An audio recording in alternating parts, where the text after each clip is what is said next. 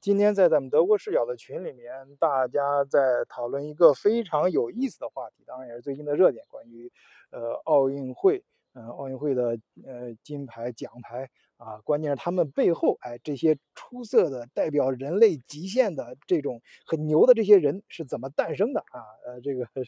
金牌是怎么炼成的啊？因为咱们德国视角好多人其实都是呃往来于中外之间嘛。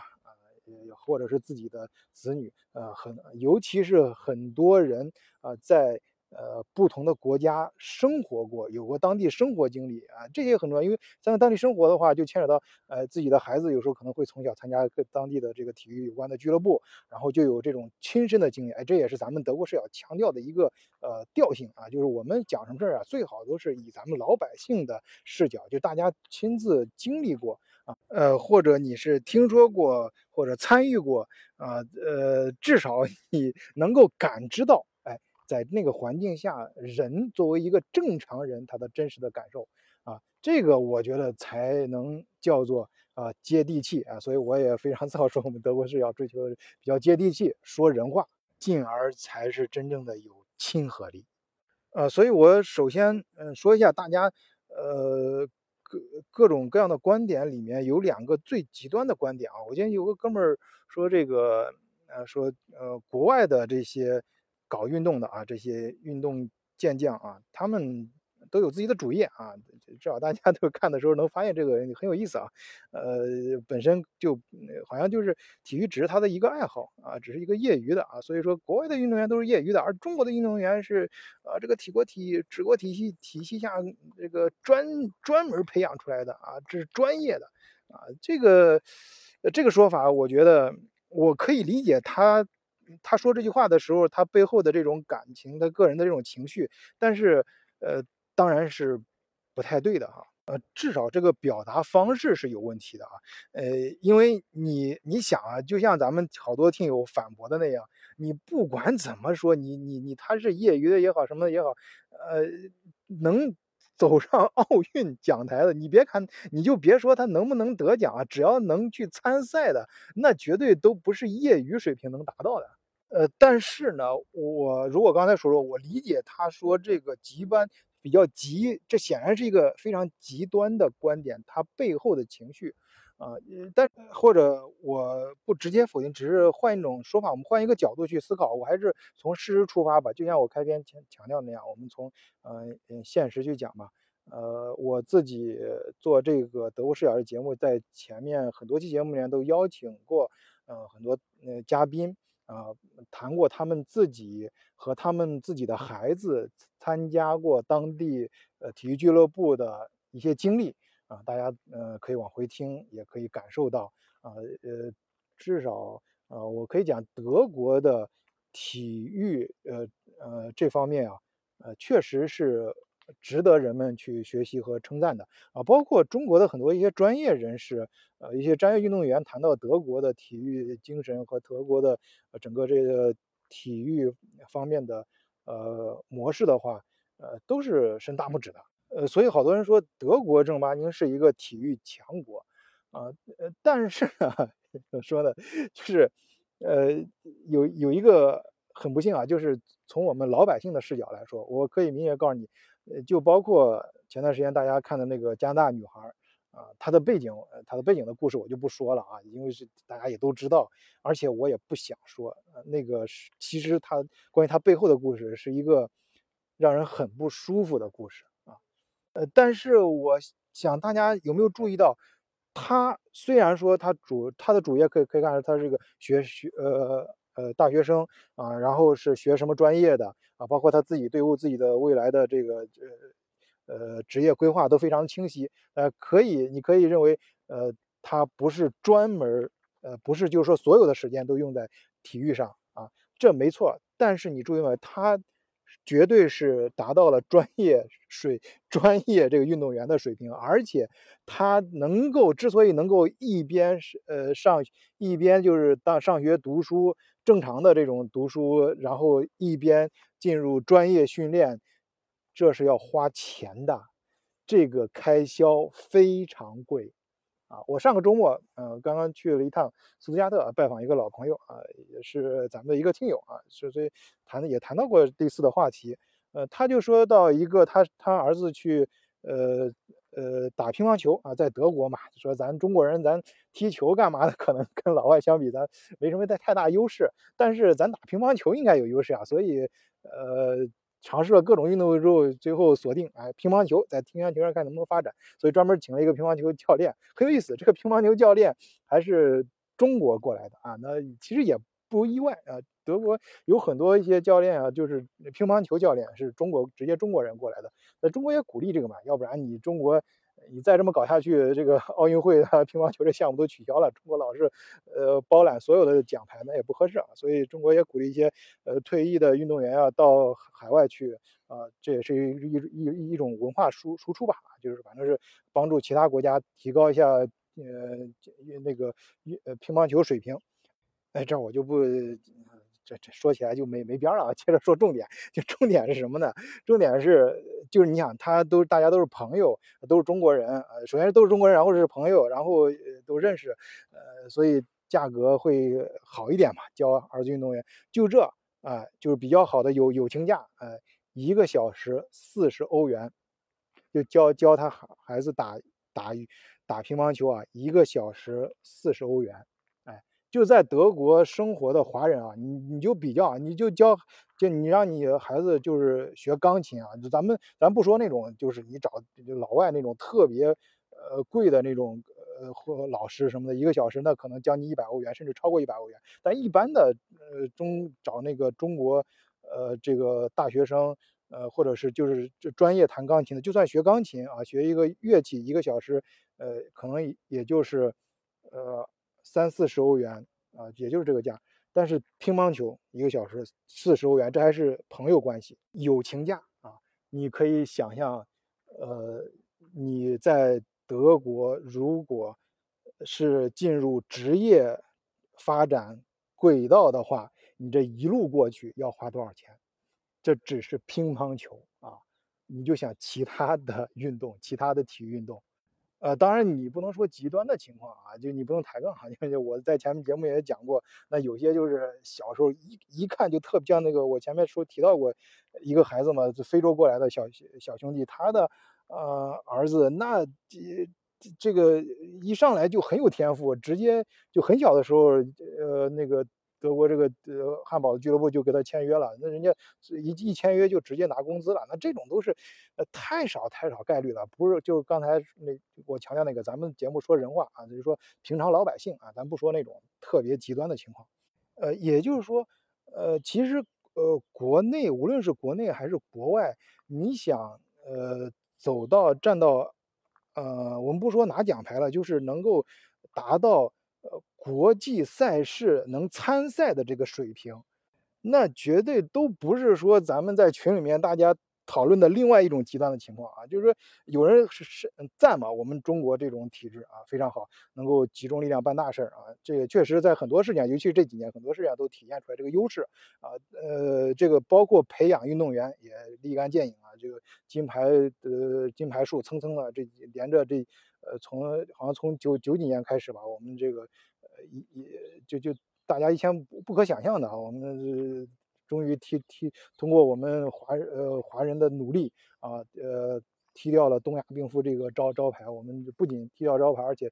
呃而且都可以在奥运会上啊呃拿到金牌奖牌数量都是呃最高最最多啊第一。啊，那这个对于呃一百年前的中国人是无法想象的，做梦都想不到。那这毫无疑问是一件好事，呃，但达到这个目的呢，这个过程是很艰苦、很艰苦的。至少说，我们在中国有一点啊，我不知道现在国内，因为我有十几年没在国内的，至少我在国内的时候，我知道就是你在中国，如果是你真的有这方面天赋的话。呃，你从小就是呃校队到呃这个市队到省队啊，然后到国家队，这一路过去啊，普通的家庭，呃，你自己肯定要有付出，但是国家会给你呃承担相当一部分啊。就是说，其实在中国，呃呃，就当然现现在 这这个这个话题扯得有点远啊，因为呃，就我稍微展开一下，中国的话就是中国那个呃，说到中国教育的问题，至少我处现在可能就是国家刚刚在改革嘛，因为呃这个上小学、中学开销太大了，或海外班各各种呃课外班、补习班太贵了，现在感觉不对。至少我在国内那时候的老师、班主任真的是非常负责的，那时候你你至少。你你想考上好大学什么这一这一路过去，其实不需要花太多的钱啊，你可以享受到呃非常集中的教育，当然不一定是你想要的，但是你你可以享受到这个教育。但是国外的话，你你的教育，你想你想就是他一点就下课了啊，然后之后。课余的时间非常多，非常充分，这孩子很自由，你可以安自由的安排自己时间。你要想去接受，你想想上个晚自习，你别说晚自习了，你就晚上，呃是下午的时间，你给他都让孩子去接受各个学科的教育，额外的再学一点东西，那其实都非常的贵，要花很多钱啊。对不对？我们先放一边一边啊，你你想不想我呃呃享受这个服务？我们先放一边先不说。如果你要享受到这些的话，是非常贵的。当然现在他们说国国国国内也非常贵了啊，但是国外以前我在国内是这样。那体育我在国外的时候也是这样啊，我在国内的时候至少也是这样，就是你你普通人还是有这个道路的。但是在国外的话，你要想。走上这条路，除非你真的是生下来是超级超级天才啊，有人给你投资啊，或者是你通过某种方式能拿到钱，要不然的话，对于普通老百姓的话，这个负担是相当相当高的。而且对于普通老百姓，呃，像什么搞体育啊，呃，搞艺术啊，你。开始，你只是发现孩子有这方面的兴趣啊，有点点苗头，你根本就无法预知他将来能不能成名，所以你不知道该投入多少钱。但是如果你要上这个轨轨道，你要上上路啊，那那这条路就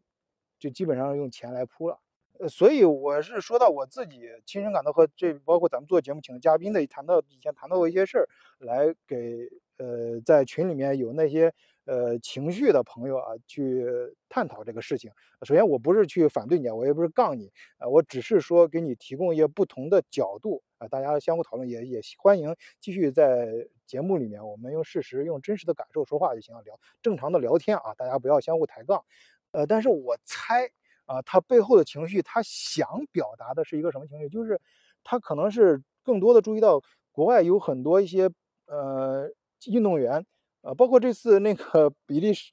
不是比利时吧？好像是荷兰还是比利时呃一个运动员嘛，是呃五十多岁，然后上场，那是中国，也是中国人啊，就是他加入当地的国籍了，所以代表代表荷兰队还是比利时队，我记不清了。呃，他呃他他们他们之所以能这样，其实是有很多原因的啊，因为国外毕竟人口少，他们确实不是说。他的是，他们是相对来说，在国外的生活，呃，对平常老百姓来说，压力没有在中国那么大，啊，他的的可选择的道路也更多一些，呃，他他确实是，呃，在工作之外有足够的时间去从事体育活动，去搞去追求自己的某一种爱好。我在这边亲身建立，真的办公室有好多人，他们自己玩的某一种爱好。自己搞的某一种呃运动，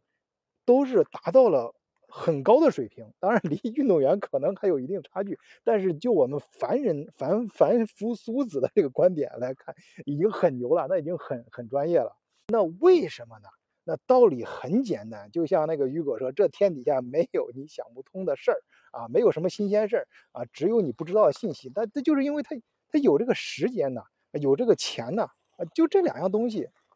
很很关键，你必须得有。你中中国的话，你现在呃现在很现实嘛，你大家都很拼命。那中国经济发展为什么这么快？那是那是离不开这么咱们辛辛辛苦苦的工作，这么多呃华人呃包括海内外的华人啊一块儿拼劲。包我这点尤其强调，包括海外的华人跟